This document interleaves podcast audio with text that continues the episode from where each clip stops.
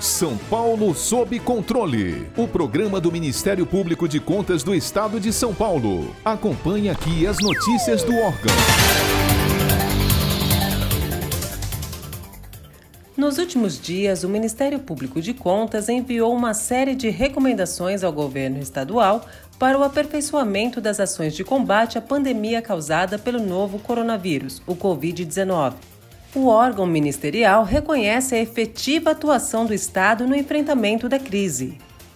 São exemplos de ações que se coadunam com o recomendado pelo MP de Contas a Resolução 42 de 30 de março de 2020 da Secretaria da Saúde, que obriga hospitais públicos e privados a informarem à pasta diariamente sobre casos tanto confirmados quanto suspeitos, e também o recente anúncio da compra de 1 milhão e 300 mil testes de coronavírus vindos da Coreia do Sul.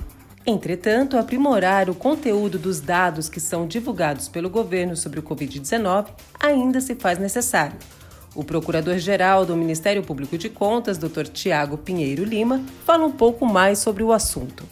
O Ministério Público de Contas reconhece os atos e a atitude proativa que o governo do estado de São Paulo tem adotado no combate à pandemia do coronavírus.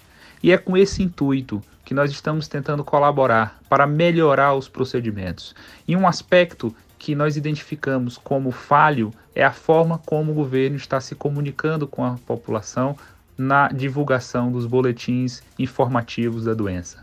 Neste momento em que as pessoas estão sendo bombardeadas através dos mecanismos de informática, do telefone celular, e das redes sociais com informações falsas, inverídicas, o que se convencionou denominar de fake news, é muito importante que o Estado de São Paulo colha os dados corretos, a maior, a maior boas informações, informações exatas, com números de quantidade de pessoas que foram notificadas, número de pessoas suspeitas, número de pessoas que foram curadas, e tudo isso possa ser divulgado de um modo simples, objetivo para a sociedade. Nós temos percebido que alguns municípios, como o município de São Caetano do Sul, têm adotado esse mecanismo, inclusive divulgando a quantidade de pessoas que não estão com coronavírus, mas que apresentaram um quadro gripal diverso, ou seja, outro, outra doença. Isso, isso é muito importante porque vai demonstrar como está a procura do sistema público de saúde, vai mostrar para a população que essas medidas de quarentena são importantes para o achatamento da curva, de modo que o sistema de saúde público e até mesmo privado não entre em colapso.